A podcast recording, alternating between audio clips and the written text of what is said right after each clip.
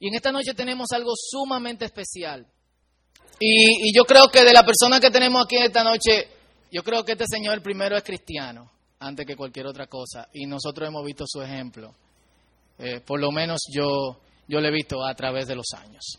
Amén. Vamos a tener al señor Felipe Polanco Boruga, que es un famoso. Yo crecí viendo el show del mediodía.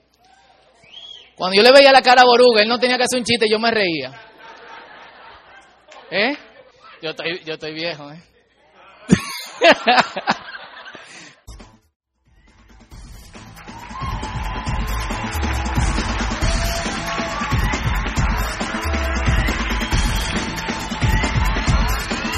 Que, que, no sea ahí nada más el aplauso al más grande, al rey más grande, vamos a darle nosotros uno también. Vamos a alegrarnos en él, agradecerle tantas cosas que nos ha dado. Qué bueno, qué buen comienzo. Muchísimas gracias. Bendiciones para todos ustedes. Bendecimos este momento que Dios permite que estemos juntos, porque todo, aquí nadie está por casualidad. Nadie está, de que déjame ir a ver lo que hay ahí. Nada, tú tenías tu espinita, déjame ir como los pollos de granja, cocoteados. Porque siempre las cosas buenas tienen algo de curioso. Las malas, cuando son muy malas, tú te, te alejas. Las buenas, cuando son muy buenas, aunque sea por esa curiosidad chiquitica que tenemos los seres humanos, vamos a ver. Y gracias a Dios yo entré, yo iba a decir los ojitos, pero a mí no me luce. Entré los ojos en esa, en esa duda, a ver cómo era. Y aquí estoy, feliz, contento, lleno de gracia y de gloria y de motivos para estar vivo y de motivos para agradecerle a Dios y, y, de compartir lo que Él ha hecho en mi vida. Porque la vida mía fue muy agitada. Muchos de ustedes no habían nacido cuando yo comencé en televisión. Yo tengo 35 años haciendo mojiganga, haciendo que los dientes salgan para yo poder comer. Y le acabo de dar un abrazo al hijo de uno de los hombres más grandes que ha tenido la televisión dominicana, Julio César Matías, Pololo.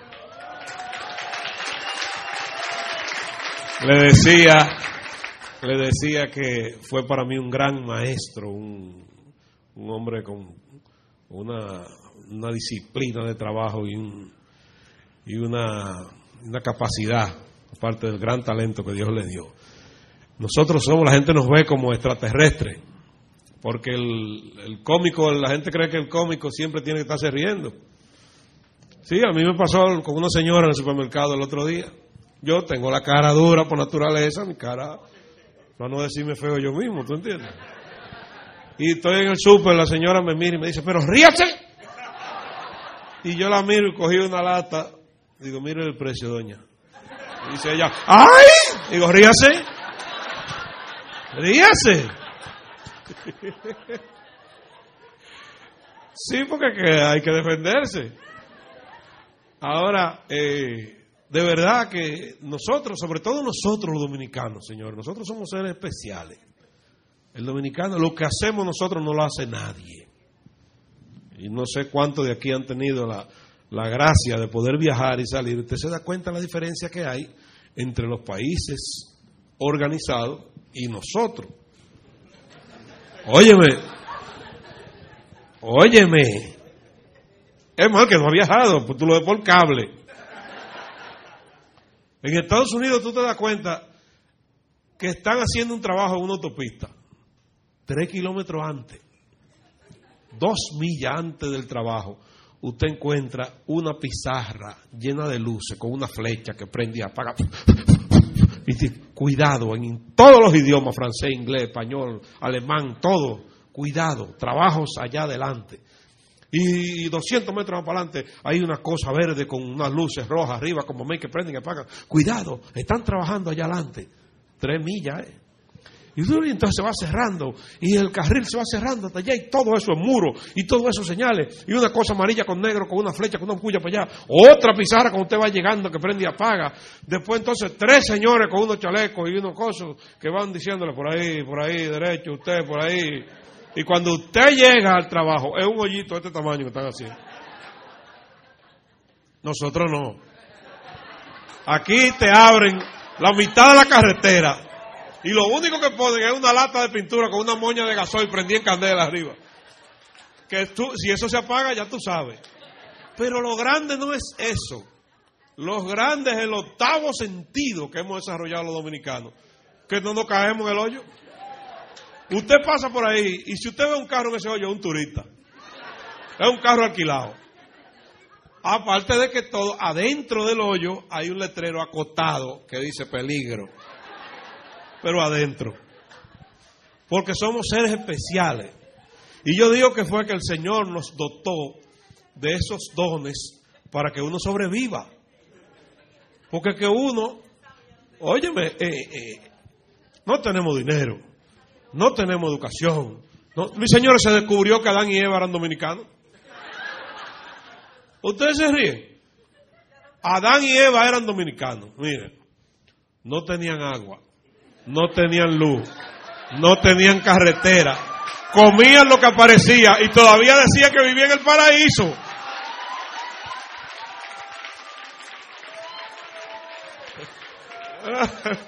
La verdad. Usted le pregunta a un dominicano en, en, Suiza.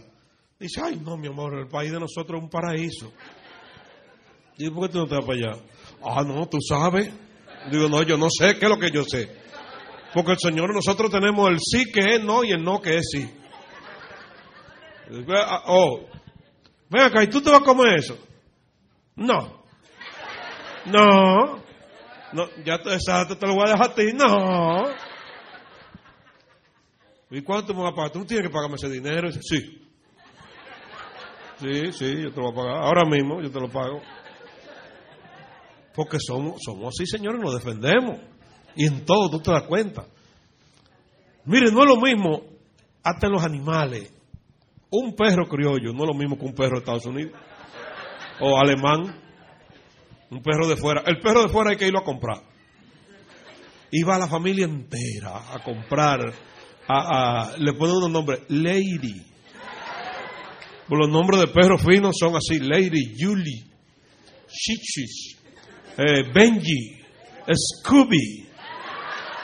Los criollos se llaman Comando, Capitán, Rambo, Hércules, Boca Negra. Ven por aquí, Boca Negra, va por ahí.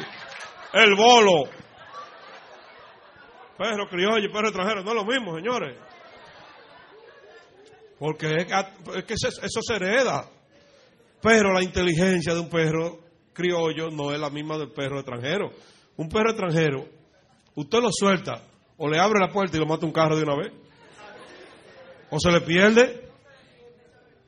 Óyeme, los criollos de aquí, yo lo he visto yo, cruzando los semáforos y se paran. A todo lo que da, yo vi uno por la chucha el otro día, y se ve la 27, el semáforo rojo, y se quedó parado ahí, mira. Y cambió la luz y arrancó otra vez, compadre. Porque tenemos, porque tenemos, señores, ese, chip en la cabeza. Y el, el, perro le dijo ahorita, usted lo suelta, le abre la puerta y se pierde. El criollo no se pierde nunca. Nunca se pierde. Además, como le dije ahorita, ese hay que irlo a comprar y lo, hay que irlo a buscar y llevarlo a la casa. El de nosotros no, el criollo se aparece. Un día lloviendo, pran, pran, se mete abajo del carro la marquesina, pasa el aguacero. Los muchachos lo ven, le tiran un pedacito de lo que sea, ya él vive ahí. Ya, y nadie lo saca, ¿eh? Y hace lo que sea por no irse de esa casa. Fíjense que hasta el ladrido, el ladrido de un perro de raza. Señores, ustedes han oído ladrando un Rottweiler, ¿eh? un, un pastor alemán de esos grandotes. Óyeme, ¿tú crees que va a salir por el hierro de la casa y te va a comer? Porque él sabe que esa es su casa, que lo fueron a comprar, que él es extranjero. No, y el perro y se ve, ¿eh? Señor, pues tú, tú, para un, tú para un pastor alemán, un espejo, y el pastor hace así, mira. Y se mira. Tú pones un, criollo frente a un espejo y él va pasando. ¡Ay! Tú no ves que se le mete el rabo hasta aquí. Porque dígate quién es. El ladrido de ese perro es porque él se siente dueño. Él sabe que él es dueño de ese pedazo ahí. El criollo, ¿no? El ladrido del perro realengo dominicano es obligatorio.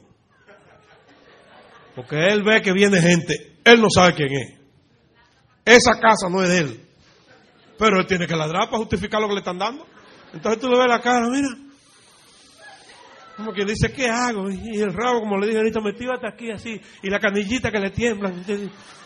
¡Ah! Y se va y se mete allá atrás. Y de allá atrás mira de lejos. Como que dice, habré metido la pata.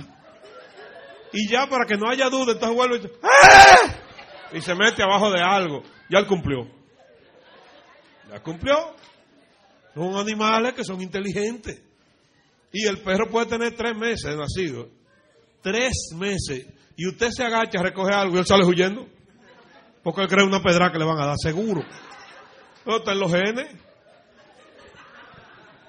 Tres meses puede tener el perrito. Usted lo puede hacer en la calle una prueba. Y hay un cuento famoso del, del perro realengo que se apareció en la casa de una pareja. Y él llegó, ¡pran! se metió en la marquesina.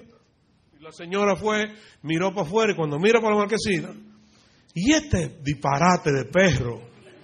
Pues tú sabes que el perro tiene una cara como de tristeza. Esto aquí siempre está como. Y las orejas como un ketcher para atrás. Y ella le dice, no te disparate de perro, hazme el favor. Bótame ese perro, ¿eh? Bótame ese perro. Y ya él había comido su huesito y, y su cosita, y los muchachos le habían echado un chin de leche. Imagínate tú un perro relengo de la calle.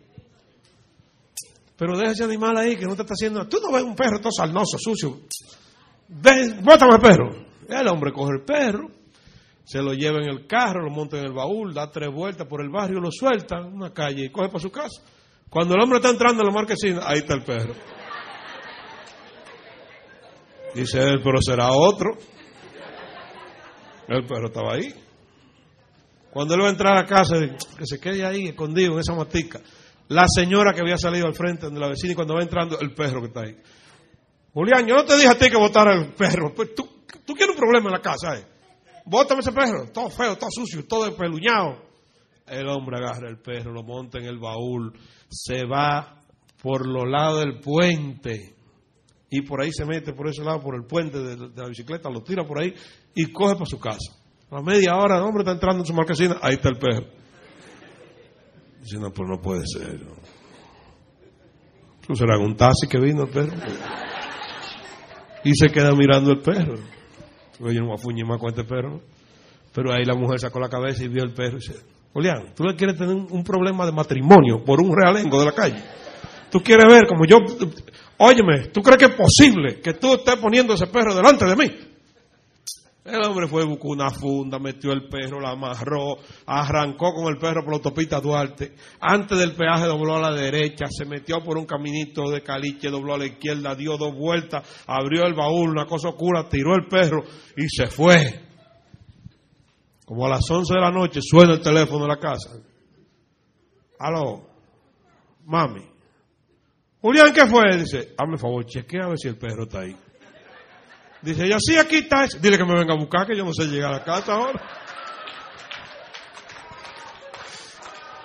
¿Qué le quiere decir eso? Que era más inteligente el animal. La necesidad. Porque nosotros, señores, los dominicanos, los dominicanos, es que, óyeme, es tan simple. Somos diferentes. Dios nos hizo, nos puso las herramientas para que seamos diferentes. Usted ve que los dominicanos llegan a un sitio y a la semana, a los 15 días, ya el barrio entero está haciendo lo que dice el dominicano. O todo el mundo lo conoce.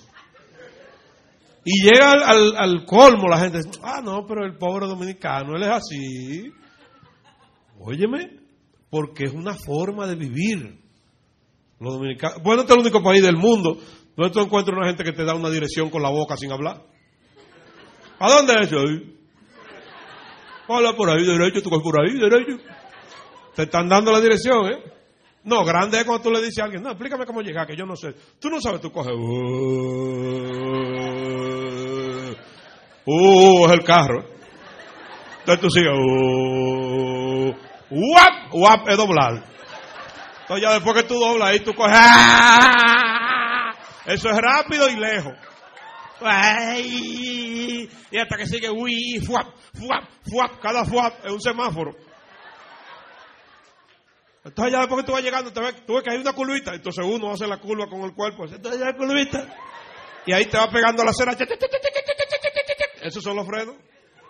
Hasta que tú llegas, abre tu puerta, te apea, plop, plop, y llegaste. Y todo el mundo te entiende, querido. Eso es lo grande. Eso es lo grande. El dominicano no puede hablar con tranquilidad. Nosotros tenemos que movernos. El dominicano tiene que mover las manos para explicar lo que está haciendo. todo, todo, señores. Ustedes ven un extranjero hablando por teléfono. Usted tal cosa, tal cosa. Sí, sí, como no. Nosotros no. El dominicano. ¡Aló! Sí. Ah, no, dile a mamá que eso está en la segunda gaveta. En la segunda. No, esa no. Cierra la primera y abre la segunda, papá. Sí. Ah, métela ahí al lado del pantaloncillo. Al lado, te estoy diciendo, ahí al lado, ahí al lado de los pantaloncillos, muévelo, el, chiquito, coge el chiquito, cierra la gaveta, papá. Ok, nos vemos allá. Porque es como una cosa adentro que se nos mete. Yo le digo a ustedes aquí parado que antes de venir para acá yo me paré un colmado, me comí una picadera y me bebí un refresco. Eso no sabía nada. Yo le voy a decir lo mismo, pero en dominicano. Pues yo venía para acá, loco, mira, me paré un colmado, quesito picado, salami, ruedita, encontré un pan y riate, chiche, pan, un pan, un refresco, tan, tan, tan, tan, tan, siempre para acá. Completamente diferente. Completamente diferente. Porque, oye, es que no sale de adentro. Usted se da cuenta, un extranjero y un dominicano. Tú le preguntas a un extranjero, Señor, usted es eh, carpintero. No, no, señor, yo soy plomero. A un dominicano tú le preguntas, dominicano, ¿tú eres electricista? oh, oh. Entonces tú lo llevas a tu casa, que te haga un trabajo de electricidad y te le pega fuego a la casa. Y cuando tú le reclamas, viene la inteligencia. Oye, tú me dijiste que era electricista. No, yo te dije, oh, oh. Yo te hablaba a ti de electricidad. La gente no se explica. ¿Por qué los dueños de colmadones y de farmacia se saben la vida de todo el mundo? De todo el mundo. Los adultos que estamos aquí saben lo que yo estoy diciendo. Digo, los viejos. Usted no, usted tiene cara de joven. Uy, me estoy riendo de mí, ¿eh? no de usted. Fíjese por qué. Un extranjero va a un colmado y le dice al dueño del colmado, hágame el favor, deme dos refrescos y tres paquetes de galletas. Pues le dan sus dos refrescos y su paquete de galletas y se va. El dominicano no. El dominicano va. Eh, ¿Y qué va ni? Pues son en llave. Eh, al favor, dame dos refrescos y tres paquetes de galletas. Y que me llegó un primo que estaba viviendo en Nueva York, que estaba sabiendo que una muchacha frente a casa. Cuando él llegó, encontró que había un teniente de la, de la Marina que estaba enamorado de ella. Entonces, un muchacho que vivía al lado del colmado, muchacho se armó un reperpero, trompa, tiro, golpe. Mira el golpe que me dieron a mí ahí. Mira, mira, mira sin nadie preguntarle. ¿De verdad? ¿De verdad? Sin nadie preguntarle, nosotros le explicamos a cualquiera que esté ahí. Los sitios que usted va, se sienta, bebe un café, lo que sea. Saludos. ¿Cómo estamos, hermano, aquí? Óyeme, la hermana mía, la pobre, que tenía un dinero ahí en el banco y, le, salió una... ¿Sabes que vivía frente a su casa una señora? Que pues yo no te he preguntado nada a ti. ¿Por qué que somos así, señores? Somos así. Tenemos a, a flor de piel. Porque Dios nos hizo así. Entonces, la gente no entiende a veces cómo el Señor hace las cosas. Una de las personas más lejos que usted se puede imaginar de lo que era iglesia, Jesucristo, eh, Dios, eh, fulano, lo que sea. Yo todo para mí era una burla, un relajo. Yo tengo cuento con los amigos míos que son cristianos, evangélicos. Porque para mí un evangélico era un ser extraterrestre. Un evangélico, pues tenemos en, la cabeza los evangélicos que nos vendían de antes. Un evangélico era un señor bajito, con una barriguita, la nalguita alta la correa aquí abajo, este botón amarrado hasta lo último, los ojos de loco, y un folder abajo del brazo, o una Biblia, todo peluñado porque el sobaco desbarata la, el papel que se queda ahí. Y ese personaje te acechaba que tú llegaras al barrio y se te quedaba mirando así y te decía, arrepiéntete. Arrepiéntete, mírate. Mil años un pozo de azufre te esperan. Eso era lo que uno veía de un evangélico. ¿eh? Los hombres con esa vestimenta, unos zapatos con unas medias de la de seda, y las mujeres sin un chin de maquillaje, una batola larga, la canilla llena de pelo como un mono, y unas chancletas con los dedos abiertos, y los cabellos enrollados a los lados, dos cebollas, mirando para abajo. Oye bien, mirando para abajo, con la Biblia abrazada aquí, y mirando para abajo así. Eso era lo que uno veía de un evangélico. ¿Y quién ha dicho eso? ¿Quién ha dicho eso? Si el que tiene más motivo para levantar la cabeza es el que tiene a Jesucristo en su corazón. ¿Quién? ¿Por qué usted tiene que andar triste? ¿Por qué tiene que andar con una carota? ¿Por qué asocian a Jesucristo con lo triste y con lo malo y con lo estúpido y con lo pobre? Con lo desbaratado. Ahí vive el mundo evangélico. Ya tú sabes que lo que vive ahí es un señor hediondo con una colchoneta llena de pipí de muchachos y una vaina. ¿Quién ha dicho usted eso? Usted está loco. Usted, no sabe que el que sigue al rey tiene que ser un príncipe. ¿Y a quién seguimos nosotros? Yo era de los que criticaba eso. Yo, Felipe Polanco. No había un ser más estúpido sobre la tierra que yo. Yo decía que yo era un león. Y es verdad porque el león es el rey de los animales.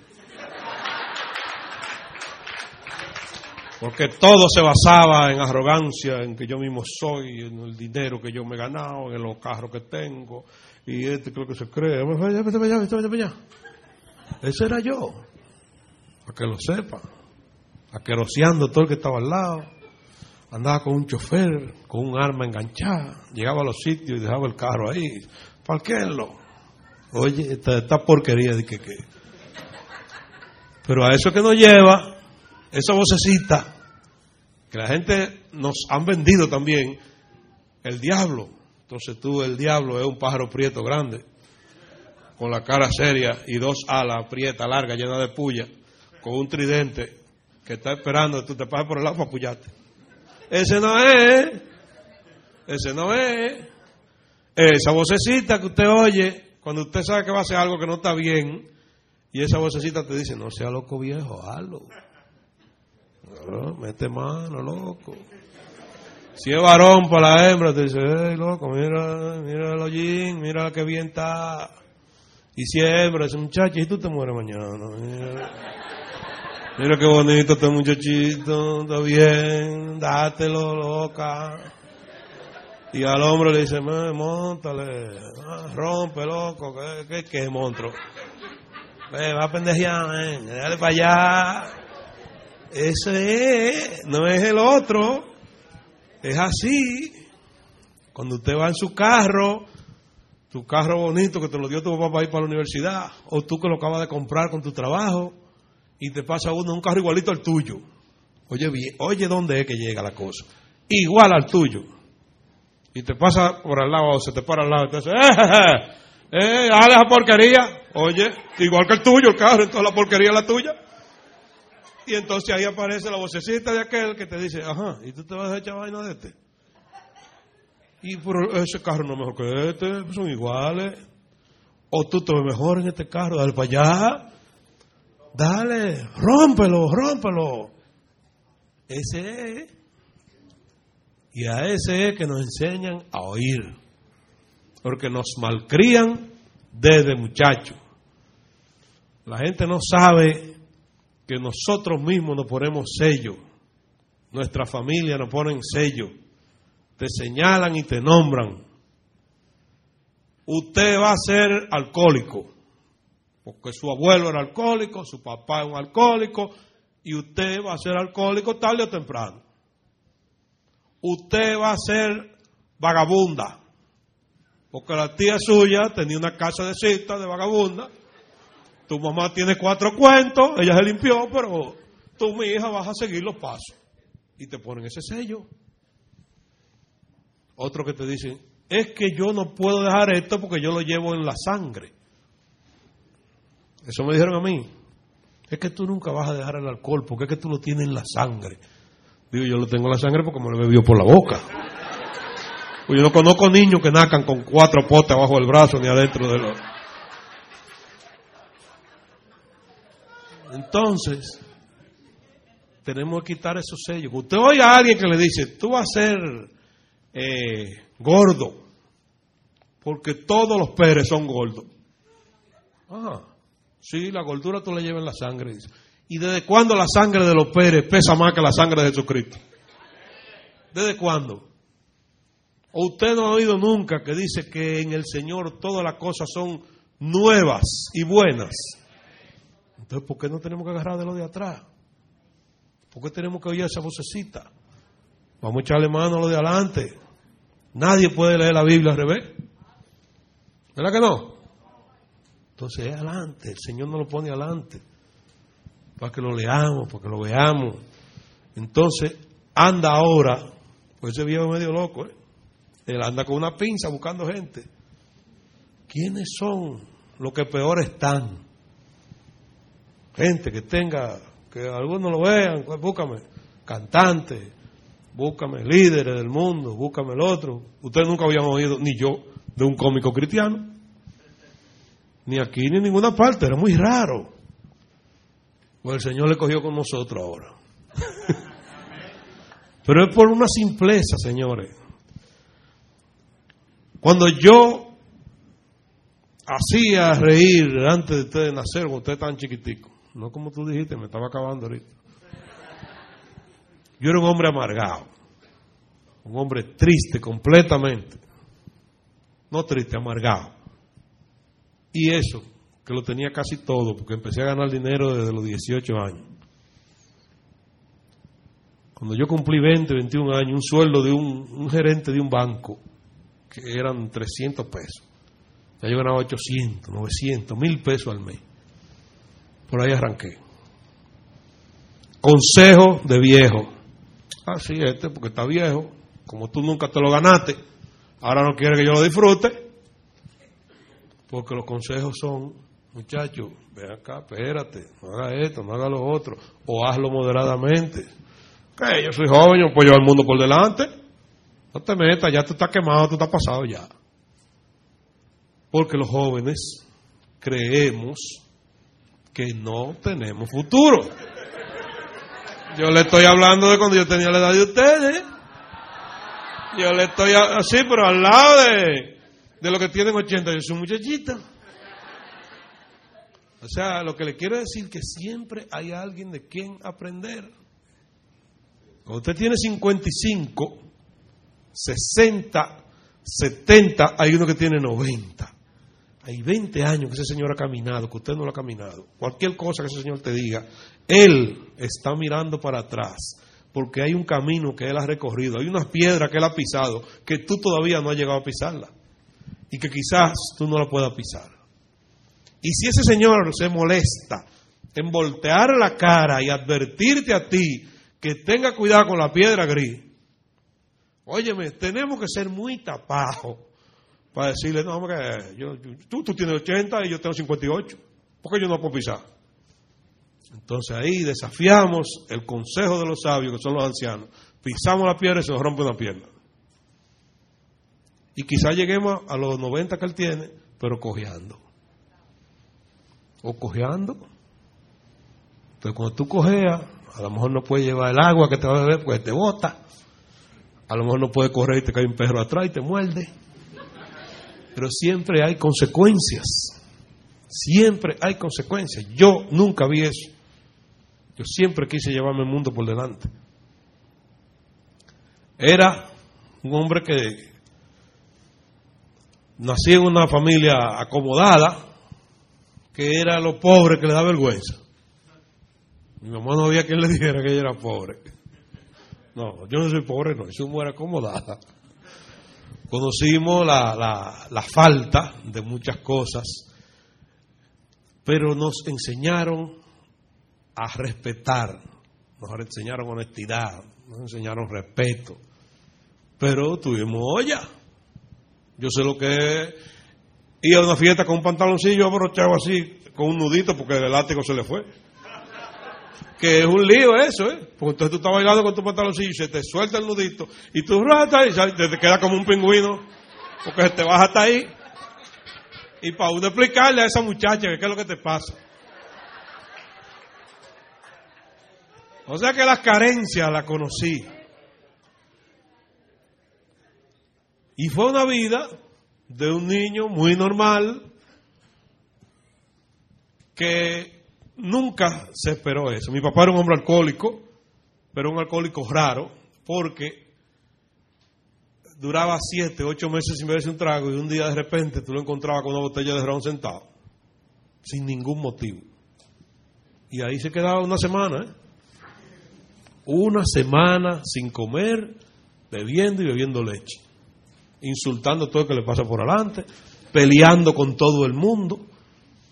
Entonces yo juré, juramento de la tierra, que yo no le iba a poner nunca la boca al alcohol, porque el alcohol mira cómo ha puesto a mi mamá, y mira nosotros, a nosotros nos sentaba mi papá en el suelo con 11, 10 años, hacernos preguntas a ver, ¿en qué yo estoy invirtiendo el dinero del colegio? ¿De ¿Cuál es el río más largo de la República?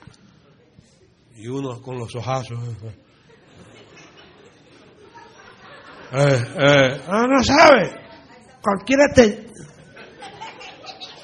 Un estado de terror. Y yo andaba con eso en la vida. Y mi hermana también. Mi hermana lo canalizó en Jesucristo. Mi hermana tiene casi 30 años.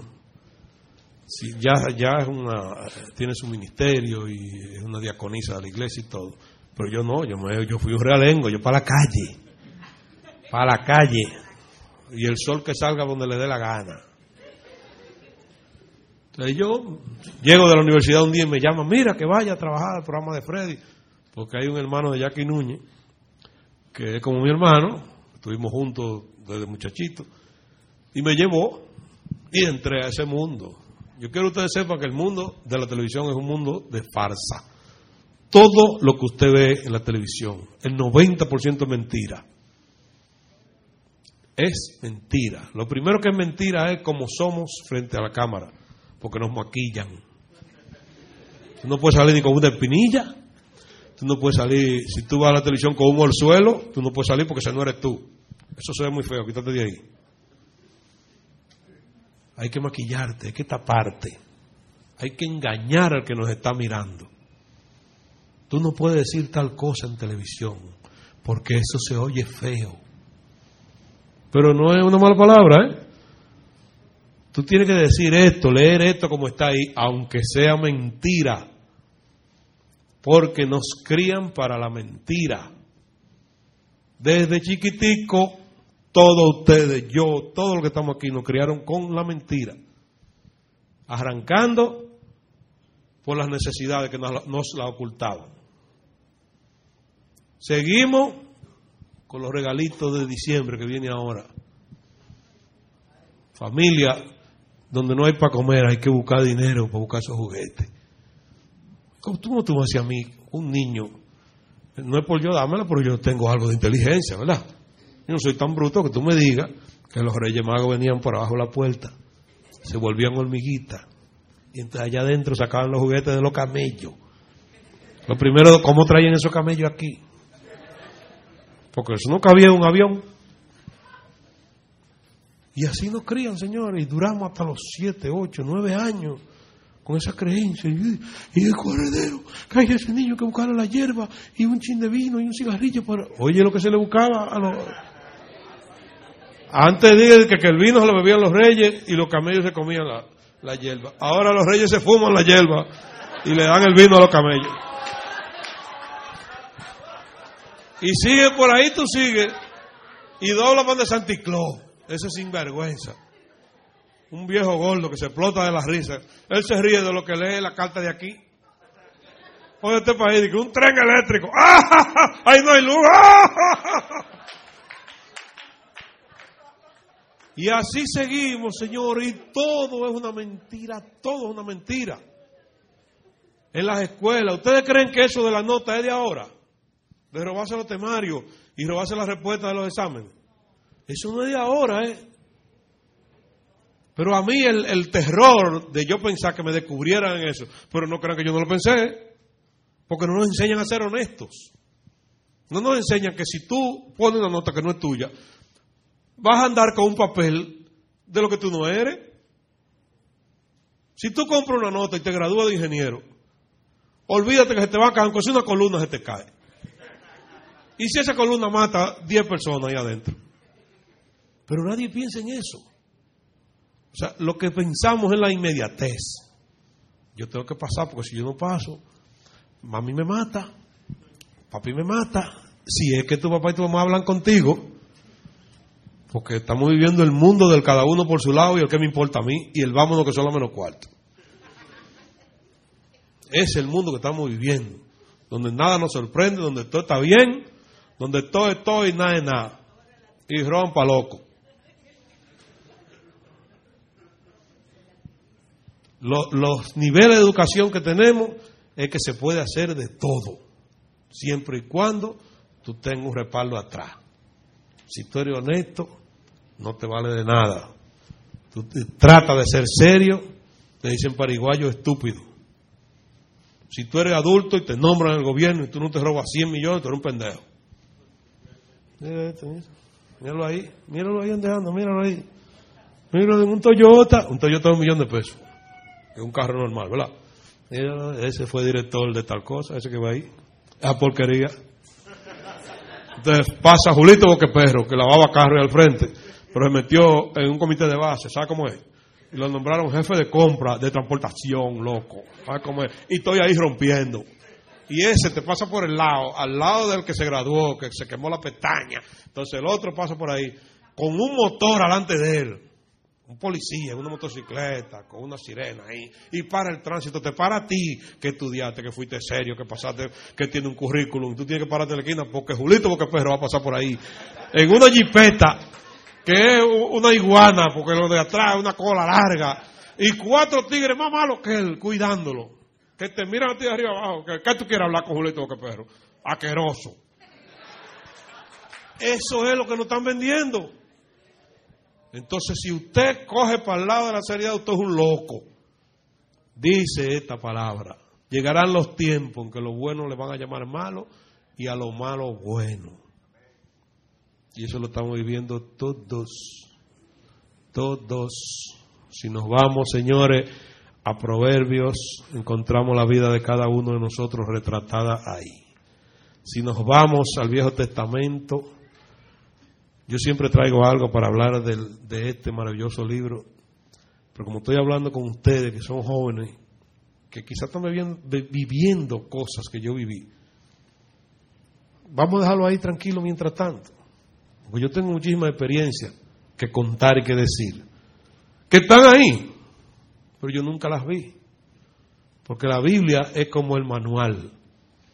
Todo lo que estamos aquí hemos comprado algo los seres humanos, en su mayoría nosotros, los países subdesarrollados, porque lo que yo voy a decir no se lo puedo decir en japonés, son gente que van por ahí.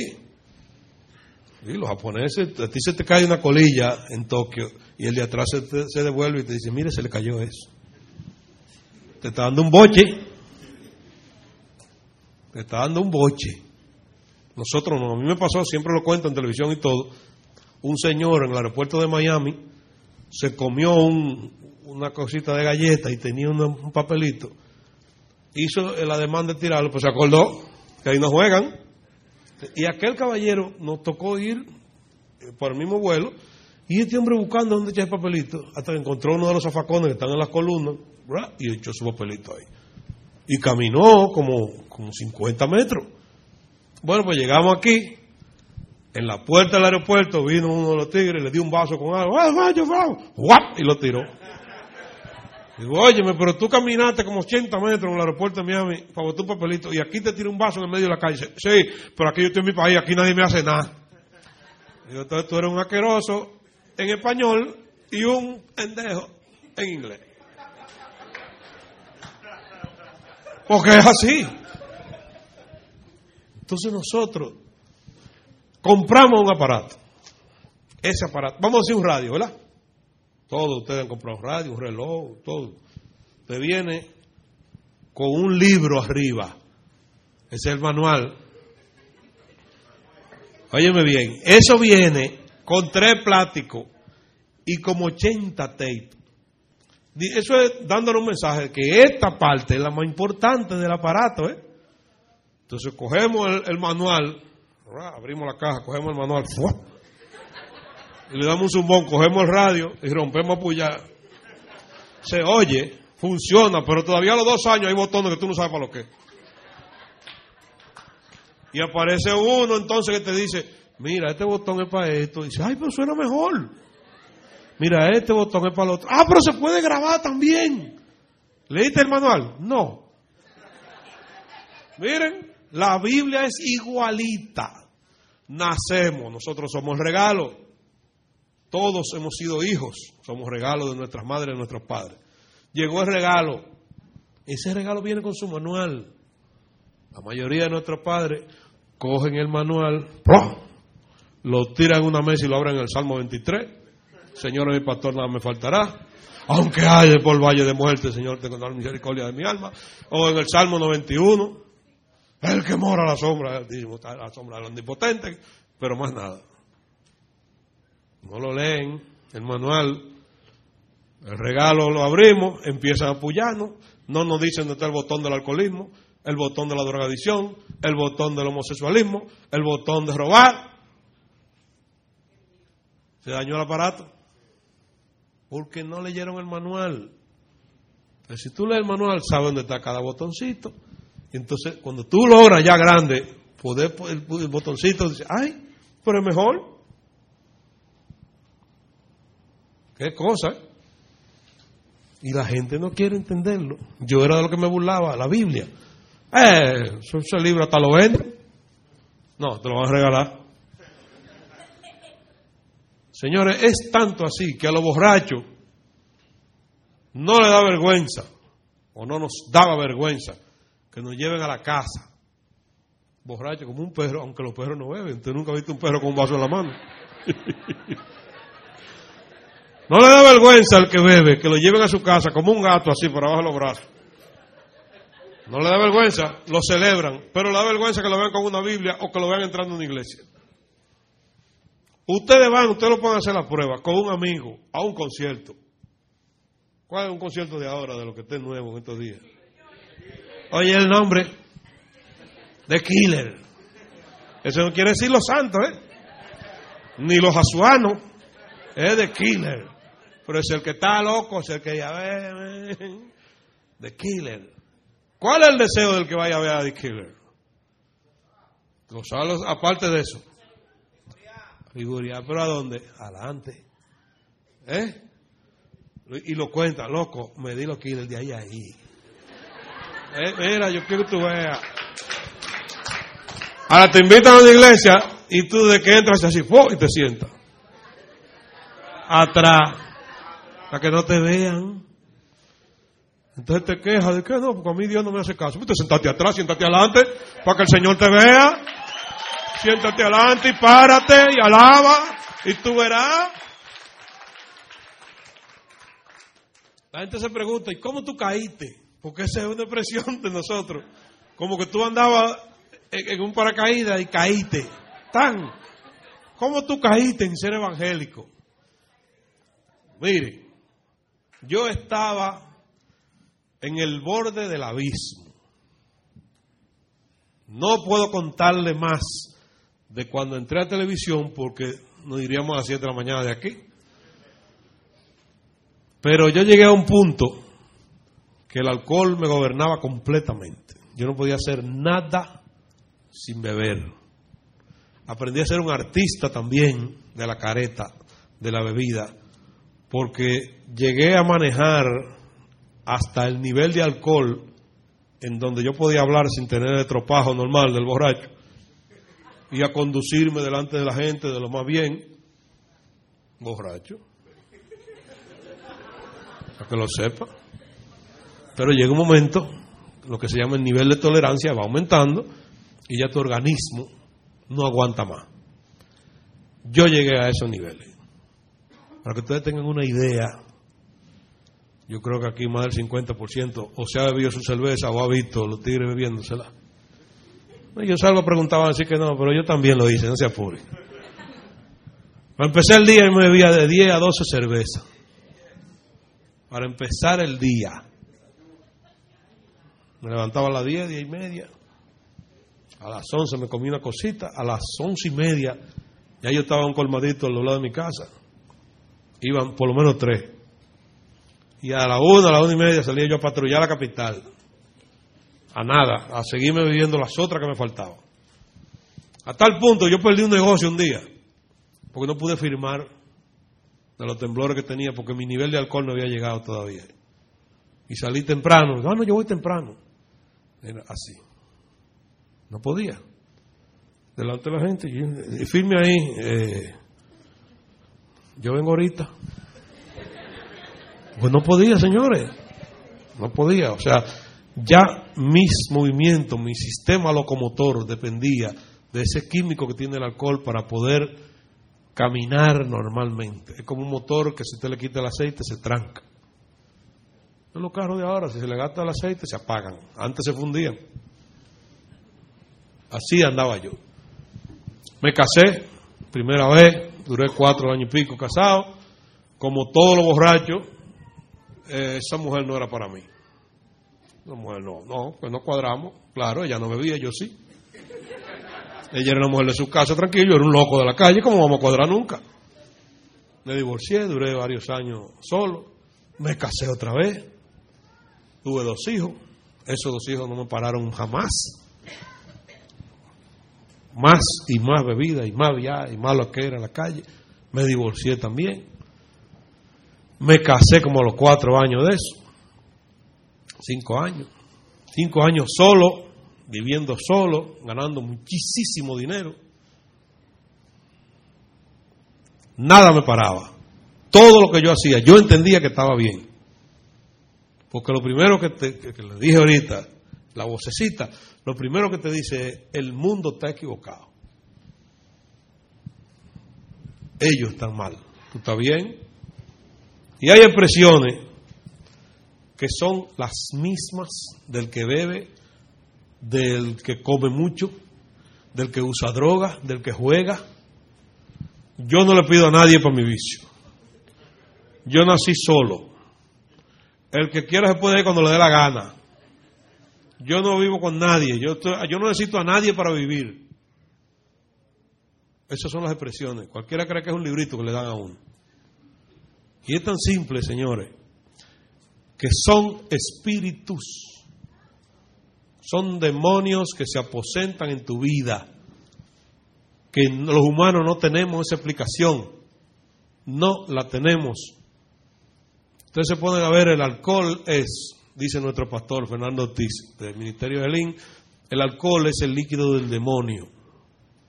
¿Ustedes saben por qué? Tan simple como esto. A ninguno de ustedes lo han invitado. Y que me llegó un primo de Estados Unidos y trajo un galón de leche para que nos lo bebamos en casa. Va a transmitir el juego. Tengo dos litros de jugo de chinola para que nos lo bebamos. Señores, venga, me regalaron una, caja de agua Planeta Azul para que nos la bebamos en casa. Bien fría. ¿Usted sabe por qué? Tan simple porque si tú te bebes más de dos vasos de leche, es ahí, aquí. Si te bebes tres vasos de agua, explota, te sale por los oídos y por los ojos. Y si te bebes dos vasos de jugo de lo grande, ya tú sabes que para dónde va. ¿Verdad? Como dice la Biblia, por las rayas lo conoceréis. Porque nuestro cuerpo no está diseñado para eso normalmente. Ahora, cualquiera de ustedes que me responda, ¿dónde va el alcohol? Cuando usted se bebe tres tragos de alcohol, ahí es que usted quiere alcohol. Cuando usted se bebe dos, tres cervezas, ahí es que usted quiere cerveza. ¿A dónde va esa cerveza? Nadie sabe. Nadie sabe, señores, a dónde va media botella de ron. Yo llegué a beberme litro y medio de ron yo solo. ¿A dónde va eso? ¿A dónde? Si yo encuentro a alguien que me lo explique, yo le digo, Dios no existe. Alguien que me lo explique, que me diga dónde va. ¿Cómo? ¿Cómo ese hígado y ese páncreas pueden procesar algo que no se puede, algo que, óyeme, un laboratorio tan bien hecho no puede procesar en 10, 15 minutos dos vasos de jugo y el jugo no tiene alcohol. Y si ustedes no lo entienden bien, piensen en qué acto de brujería o en qué acto malvado no se usa alcohol. Una de las demostraciones de poder de las personas que están en trance maligno es agarrar una botella de ron y bebérsela. Porque eso es lo que causa impresión. Porque el ser humano sabe el daño que eso hace. Ah, ustedes no creen. Mira. Yo lo he visto, ¿eh? Y eso era una señal de hombría. Entonces eso es lo que te venden. El que más bebe. Yo era, yo era más hombre que todo el mundo. Pues yo bebía a lo loco. Y sé que como yo como. Y sé que pelea peleo. Ah, no, no, a mí no me vea con vaina. Sí, sí, sí, porque eso es las cualidades del que está en el lado malo. Es que se faja con cualquiera, que se bebe un litro donde sea, que si me pasa una mujercita por el lado le echo mano. Y llega un momento que usted con alcohol no distingue ni esposa de amigo, ni hija de amigo, y le, le dice cuatro cosas, y le falta respeto y todo, porque no hay freno. Sin embargo, cuando usted coge para el lado que es, ahí sí hay freno. A mí me han dicho, óyeme, qué bueno ahora, ¿verdad? Después que te bebiste todo el romo del mundo, que fuiste a la discoteca, que tenía todos los carros, que gastaste muchísimos cuartos, muchísimos mujeres, que yo cuánto. Sí, porque el Señor no me hizo muy agraciado, pero me dio mi muela. Sí, me dio mi muela, mi labia, mi cosa. Esa, cotorra, monstruo ahí. ¿Sabes cómo es? Entonces ahora sí es bueno. Ahora tú te metes a cristiano. Después que hiciste de todo. Yo le contesto, eso es fácil. Si a ti te enseñan a manejar y el que te enseñó a manejar, tú aprendes igual que él, te lleva, te ha llevado tres matas, has tumbado cuatro para el te mete al revés a cada rato y te ponen una multa. Ha desbaratado el carro siete veces y ha estropeado a ocho personas. Oye, me aparece un maestro y ese maestro te enseña a manejar por las rayas. Te enseña que tiene que pararte en la luz roja no ha chocado el carro, no ha estropeado a nadie, no ha roto palo de luz y no te han puesto multa. ¿Como quién tú te quedas manejando? ¿Como el de antes o como el de ahora? Eso es Jesucristo, el maestro de ahora, que te enseña cómo manejar tu vida. Y tú ves los resultados, porque tú los ves los resultados, pero tampoco dejas de pasar por fuego. No es que tú vas a decir, ah, yo soy cristiano, ya, todo color de rosa, todo muy bonito, ¿Se me va a parquear un Mercedes Benz allá afuera? No, así no es. No. Para todo hay que trabajar. Para todo hay que sufrir. Para todo hay que pasar pruebas. A todos el Señor nos pone un desierto, porque nosotros estábamos en Egipto. Cuando yo le digo que estábamos en Egipto es porque estábamos en una esclavitud, de lo que sea. Si tú tienes un grupo que no es bueno y tú no te puedes zafar de ese grupo, es una esclavitud. Si tú estás en el alcohol, eres un esclavo del alcohol. Si estás en la droga, un esclavo de las drogas.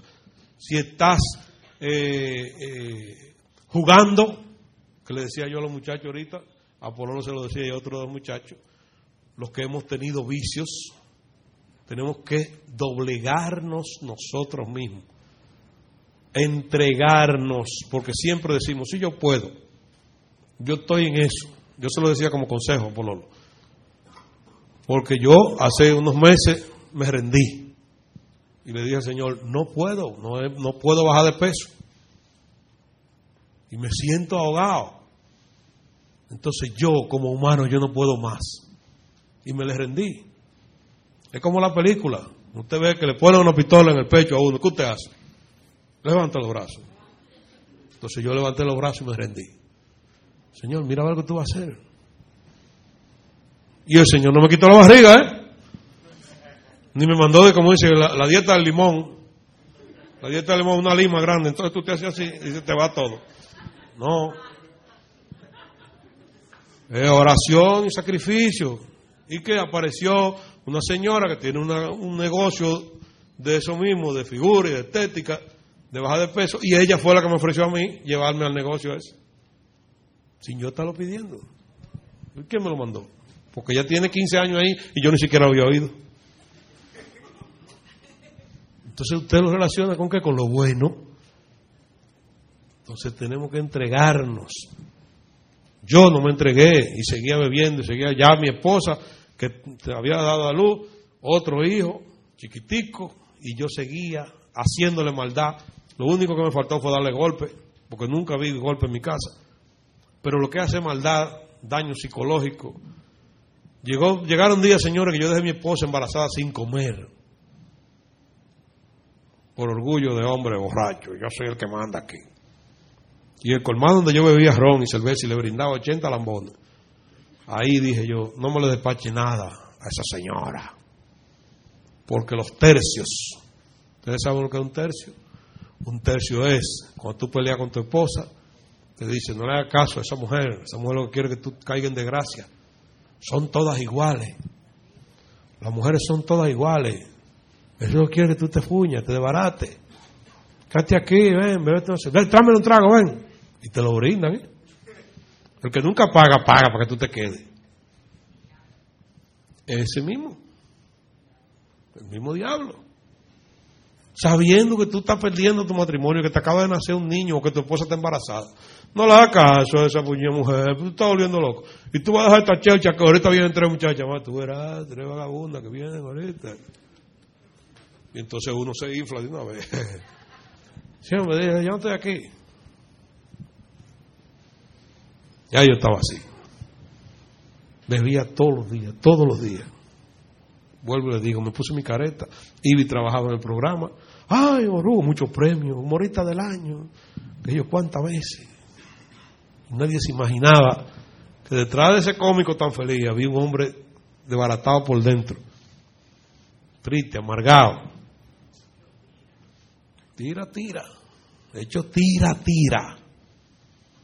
Yo era ateo. A mí no me habla de Dios. ¿Quién es Dios? Y si, si Dios existe, ¿por qué hay tanto desbaratado? Tantos niños pobres. ¿Por qué a tanta gente le falta el alimento? ¿Por qué hay tanto enfermo? Yo mismo buscando mi respuesta, porque yo estaba bien, el mundo era que estaba mal. Y siempre me acuerdo de aquel cuento de el hombre que se estaba pelando, barbería, y el barbero era ateo. Está pelando el hombre con su toalla, esa toalla que la... ¿Cuál es el Dios tuyo? ¿Dónde está el Dios tuyo? Mira a todos esos niños en televisión, mira, mira, muertos de hambre. Mira el otro que mató a la esposa, pelando, y el hombre lo están pelando callado, cristiano. Lo pela y se pasó la media hora diciendo que Dios no existe. Que ¿Está bien? Y todos lo sacaban. Muy bien. No se van, el hombre se acaba de pelar, va saliendo, y ahí mismo va pasando un hombre sucio, barbú, todo lo cabello por aquí está así. Y le dice el cristiano, mira, tú sabías que los barberos no existen. ¿Cómo que no existen? ¿Y yo qué soy? Oh, pero mira ese hombre cómo va ahí, míralo, mira, mira cómo va, todo sucio, barbú y greñú. Dice, ah, pero no venido de mí. Dice, ok.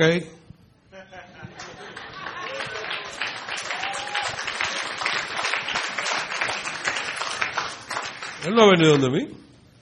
Nosotros no hemos ido al Señor. Familias enteras que por tradición no van donde el Señor, que no leen la Biblia, que se burlan de la palabra, que dudan lo que dice la palabra de Dios, pero le creen un diccionario o un noticiario. Yo sí estaba yo, ¿eh? o peor. Y me hice dueño de una frase que no sé quién le escribió, pero que me la cogí para mí, que decía, nunca en, la, en lo alegre de las risas fíes, porque en aquellos seres que el dolor devora, el rostro ríe cuando el alma llora. Y yo que decía que no creía en Dios en la calle, porque yo tenía que ser el dueño del centro de todo, cuando llegaba a mi casa, me trancaba en un baño trancado, a llorar con lágrimas, pidiéndole al Dios que yo no creía que me quitara el alcohol, porque yo no podía. Intenté dejarlo dos veces, Hay algo que se llama el síndrome de abstinencia, que es el proceso de desintoxicación de cualquier sustancia química. Tu cuerpo necesita lo que tú tienes años entrándole. Y llega un momento que se te revela y te pide, y te pide, y te pide. Y lo que te cae es una depresión y un deseo de morirte. Y en esas dos veces, tres veces que intenté dejarlo, en dos de ellas, una con el carro y otra con un arma de fuego, intenté matarme. Pues no lo aguantaba. Llega un momento que tú no quieres estar vivo, tú no quieres que te pongan ni una luz en la cara. Pues me llevan a mí a un retiro de pareja, para hacerle el cuento ya corto. Entro, bajo mucha protesta, preguntó que quién, yo pregunté quién era que iba a dar el retiro, que si estaba casado el hombre. Yo no voy a donde ningún cura que no tiene mujer a que me dé consejo a mí. Un león, como le dije ahorita, el león es el rey de los animales. No había quien me hablara. No, que es un, predicador, un evangelista. Bueno, vamos. Llegamos. Yo antes de entrar chequeo a ver quién está ahí. Cuando veo dos o tres camajanes como yo, digo, ah, voy más cómodo aquí, porque aquí hay dos o tres borrachos igual que yo. Entré y me senté, pero uno cree que es casualidad, pero es que Dios pone las cosas. Se queda vacío delante de mí y había cámara de televisión. Digo yo, no, pues yo me quiero morir mejor. O sea, Superman, yo era Superman. A Superman lo van a ver en una iglesia. Con cámara de televisión. No, no, yo me voy. Señores, se llenó el sitio y esos tres asientos vacíos. Y esas tres cámaras ahí. Suerte que están apagadas porque uno la conoce ya por el trabajo. Pues llegaron tres señoras, entre ellas que me sienta a mí adelante, una señora fuerte. A la mujer no se le puede decir gorda.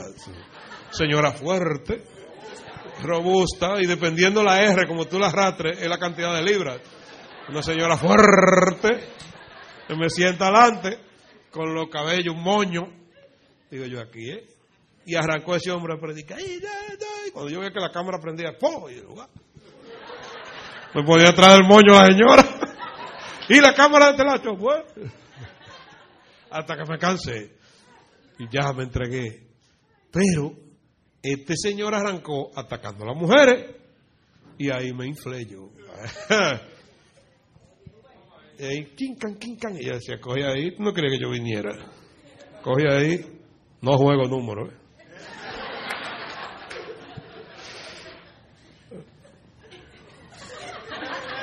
Espérate, mi hijo, espérate.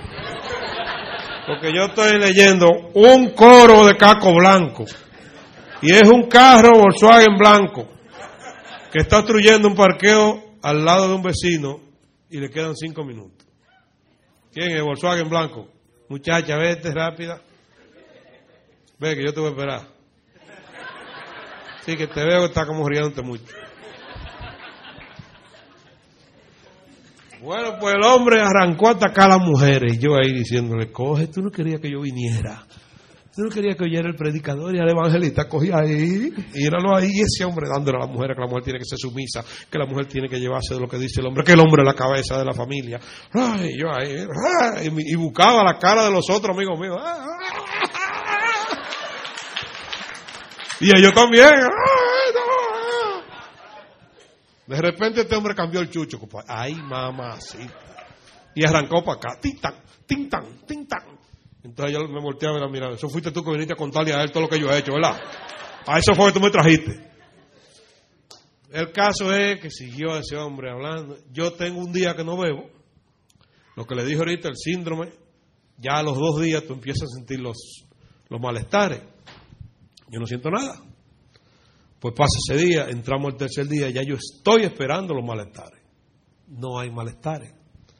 El sábado, por la tarde, al mediodía, me encuentro con una señora de este tamaño, que hay un receso, una cosa, y me dice ella, mire, digo, oh, oh no, míreme. Digo, dígame. Pero ya dispuesto a dispararle, pues yo no me quedaba callado con nada. Usted ve esa cara de perro que usted tiene. Digo, oh, usted ve esa cara de perro que usted tiene. Digo, sí, doña, ¿qué? Mañana cuando usted se vaya de aquí, usted no tiene esa cara. Mañana usted se va limpio de aquí. Mañana usted se va con otro semblante. Digo, ay, sí, doña, está bien. Está bien. Eso fue al mediodía del sábado. Seis de la tarde del sábado, yo estoy nervioso porque no siento ninguno de los malestares. Yo decía, ¿cómo me irá a dar esto? Porque, eh, señores, es un nivel. Aquí no sé si hay algún ex alcohólico, un ex lo que sea de adicción. Es muy duro. Yo el sábado en la tarde, en la noche, estoy esperando lo peor. Es más, yo pensé que hasta un infarto me iba a dar. Sí, porque son bombeos rápidos que te matan. Domingo por la mañana, dormí bien, nada de malestares. Y en un momento en que, le estamos dando gracias a Dios, hay, momentos chulísimos, porque usted va peleado con su esposa. ¿eh? Estamos hablando de mil y pico personas, 500 parejas. Usted va peleado con su esposa, entonces lo ponen. Párense los dos frente a frente. Tú y tu esposa. Mira a los ojos. Mira a los ojos. Como que te obligan entonces. Pídale perdón. ¿Qué? Perdón. Pero pídale perdón. Abrácelas. ¿Qué? Pastor. Porque uno va a arreglarse con su esposa, pero no quiere. Hasta que por fin, entonces, dale un beso. Uno con la boca para otro lado. Pues en la noche, después que ya uno públicamente, así delante de los demás, reconoce su problema del alcohol, tu problema de droga, tu problema de lo que sea, yo estoy convencido de que hay algo raro y grande, porque a mí no me ha dado ningún tipo de malestar. Y ya es domingo, ya van más de cuatro días. Antes de irnos, yo estoy tirado en el suelo ahí y oigo esa voz que me dice, tú no vuelves a beber. Y busqué a ver quién era. Sí, porque la gente tú le dices, Dios me habló, entonces la gente cree que es un megáfono. Oye, mira muchacho. Ahí la primera vez que yo sentí una voz que no sé de dónde vino ni quién me lo dijo, porque yo no creía en Dios. Tú no vuelves a beber.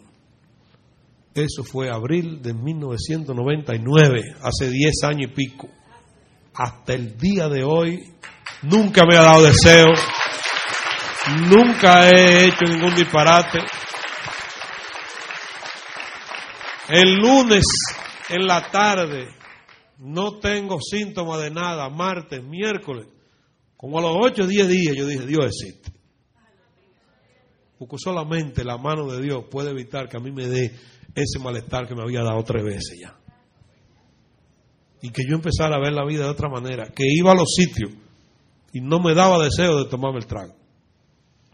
Cuatro meses después, cinco meses, nos invitaron a mi esposa y a mí a un sitio y yo privando, que, ah, sí, yo sé, yo, yo, lo domino, ya yo no soy alcohólico ni nada. Y cogí un vaso que me dieron con whisky. Literalmente me quemó la boca. Y volví a oír la boca. Me dijo, tú no vuelves a beber, te dije. Jamás. He ido a conferencias con médico. Hermano, en Lina, Lina, yo di este testimonio delante de doscientos y pico médicos. Hubo dos o tres que me dijeron que eso era mentira. Digo, pues yo estoy aquí, yo tengo mil testigos que estaban conmigo ahí. ¿Cómo fue? No sé. Él sí sabe, yo no. Quizá muchos de ustedes lo saben también. Otros no. Quizá quien lo ponga en duda. Ahora yo sí no lo puedo poner en duda porque soy yo que lo estoy viviendo. Soy yo que hace 10 años que tengo otra vida. Soy yo que tengo a mi esposa al lado. Soy yo que soy un, un pregonero grande de lo que es la fidelidad, que es la base de la vida. La fidelidad a tu esposa, la fidelidad a tus hijos, la fidelidad a tu trabajo, la fidelidad a ti. Porque cuando tú haces un compromiso con el de afuera, es porque tu compromiso contigo adentro es más grande. Y eso nada más lo hace una mano más poderosa que nosotros. ¿Cómo se llama esa mano? Dios. ¿Por quién vino esa mano? Por Jesucristo. Jesucristo es una muestra de que Dios, como hablamos los dominicanos, Dios se hartó de darnos boche, gracias mío, de darnos boche, de darnos patá, vamos a decirlo así. Ustedes no entienden. El ser humano no entiende. Pégamele fuego a Sodoma y Gomorra. No, Señor, que hay gente buena todavía. Búscame diez. Ah, pero usted me ha dado otro día. Sí, coge una semana, vete, búscame diez que sirvan a la semana. Señor, vamos a querer que nos dé otra semana más. No, búscame tres. Búscame cinco. No aparecieron. Entonces pégamele fuego. Y ni así entendimos. Todavía siguen.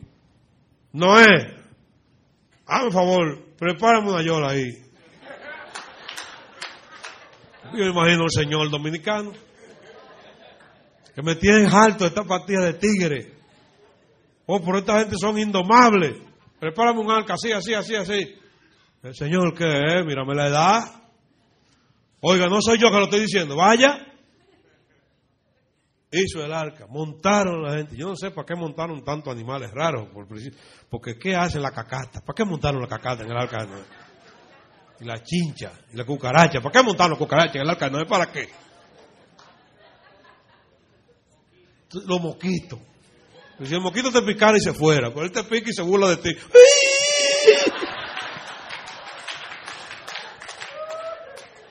Óyeme, y todavía hacen el arca, le mandan a decir que viene un aguacero. Y lo que hace es que miran para el cielo y dicen, uh, está bien, a tu barco ahí, pariguayo. Llegó el agua, trancaron el arca y el juidero. Oye, me arranca el mundo otra vez. Y ahí volvemos a meter la pata. Y sobre todo los hombres, los hombres que, que hemos sido la responsabilidad de Dios.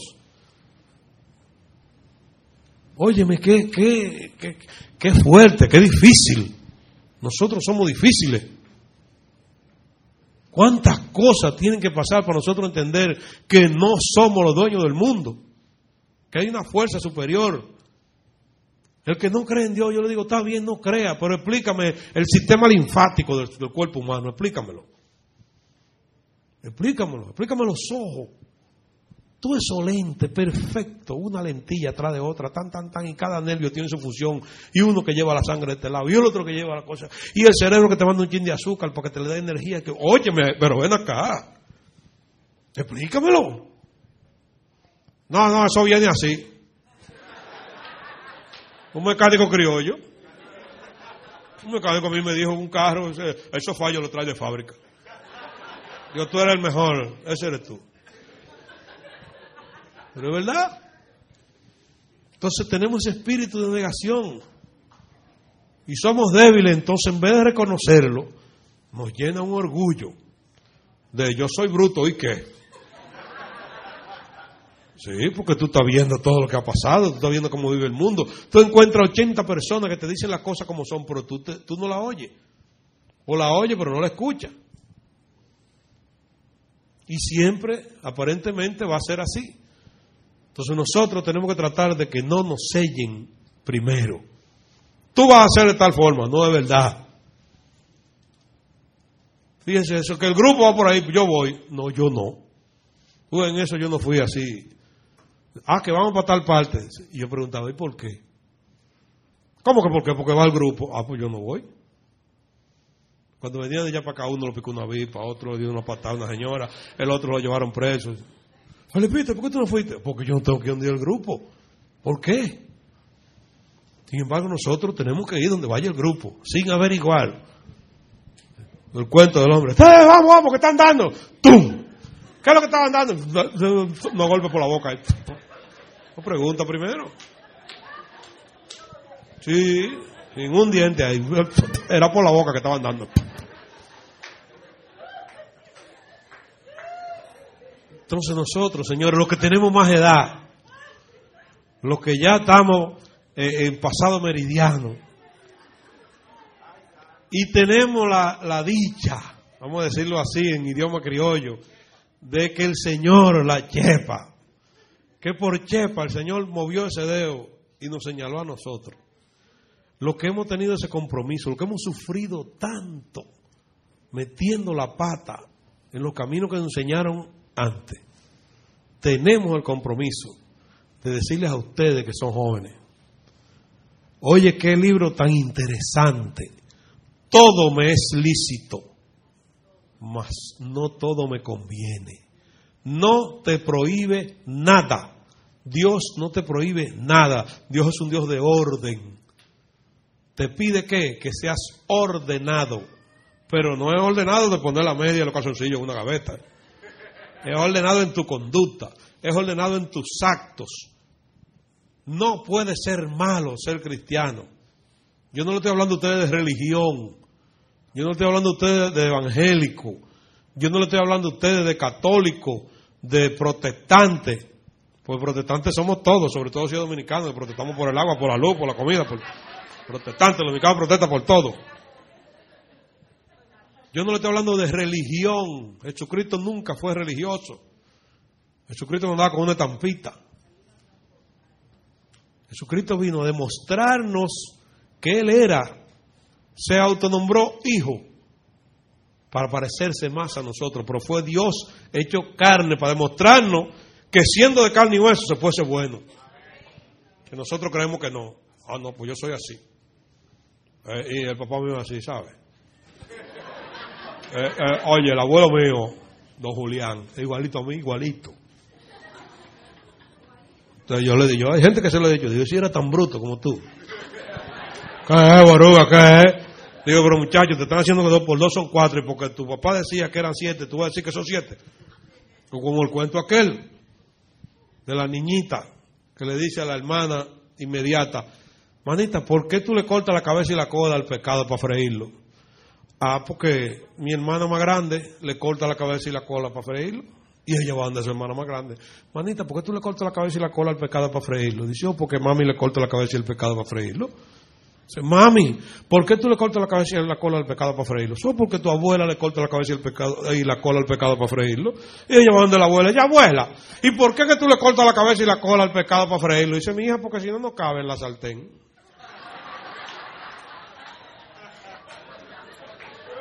O sea que no vamos a la explicación. Hacemos la cosa porque el otro lo hace. ¿Ah, ¿Por qué tú crees en San, San, San Abanico de los Minas?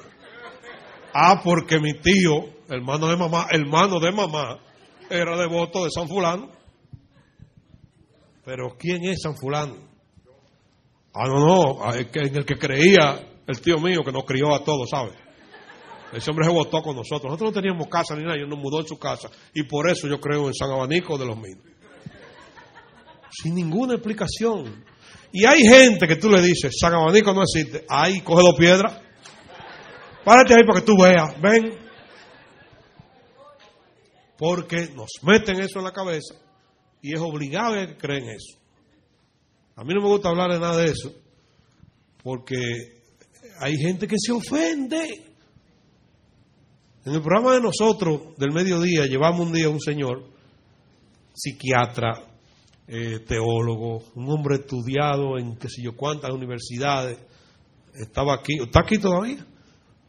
Y él está haciendo un análisis de la actitud de mucha gente frente a las imágenes y a las cosas que tienen los pueblos como leyendas y que se hacen preso de eso. Y cayó el tema de las vírgenes. Y había un señor en el otro estudio, montando un escritorio que iba a hacer su programa, y hubo que parar la grabación, porque él vino de por allí, voló y le dijo, si a usted le, habla mal de su mamá, ¿qué usted hace? Dice él, no, nada, yo averiguo por qué están hablando mal de mi mamá. No, usted está hablando mal de la mamá mía, la mamá mía la Virgen de Alta Gracia.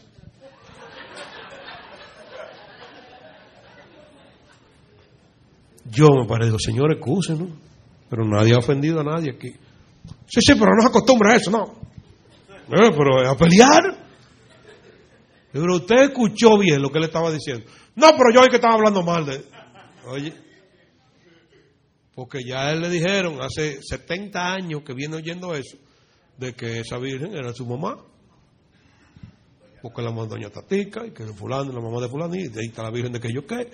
Y donde Freddy un día, una señora que hasta brava se puso, porque arrancó a decirme que la Virgen de Fátima, que la Virgen de Regla, que la Virgen de Guadalupe, que digo, ¿cuántos Jesús es que hay? Porque tiene 80 madres. Usted no puede relajar con eso. Digo, yo no le estoy relajando, yo estoy preguntando. Usted me pregunta a mí, doña Célida Delgado de Polanco, esa es mi mamá. Ah, que Santa María de que yo quede de Polanco. No, mi papá no tuvo mujer en la calle. O sea, es que, es que se acomoda, lo acomodamos. Los seres humanos, las religiones las inventó el ser humano para acomodarse, para dirigir, para tener un dedo, para tener grupo de gente que vaya atrás de ellos. Y si nos vamos a los extremos, pues sacar dinero. Lamentablemente hay que decirlo. Estamos en la época de los negocios religiosos. No, no te lo lleve, déjalo. Estamos en la época de los negocios religiosos. Porque conviene. ¿Ok? Ustedes son jóvenes. Traten de entrar la palabra en su corazón, no en su boca. Quítense a Jesucristo de la boca y métaselo en su corazón. Que sus hechos hablen por ustedes. Pero de adentro. No lo hagan de que porque hay una cámara mirándolo. Que, vamos, retrátame que le estoy entregando estos blogs a esta escuela. Yo soy, perdóneme que lo diga, que soy, soy inmodesto, pero yo soy de lo que digo, eh, quítate que le voy a regalar estos blogs a esta escuela. Porque mi interés es que lo sepa el de arriba, no el de abajo. Porque yo me siento que le debo tanto a Dios que me devolvió la vida que no puedo estar buscando que lo vean. Mientras menos vean mejor. Cuando este niño habló de Fausto de que sus hechos los hechos míos son quizás porque he tratado de ser ejemplo para ustedes, los jóvenes, de lo que fui, de lo que no debo ser y de lo que sí puedo ser ahora. Y todo lo que tú puedes ser bueno tiene que ser con Jesucristo. Dios les bendiga. Y tengo el compromiso de volver por aquí con ustedes. ¿Ok? A mí no, a Él. El que transforma, el que cambia. El que llega de verdad dentro, a mí no. Yo me voy ahorita, ojalá irme cerca de él, al lado ahí. Bendiciones para todos. Gracias, señores.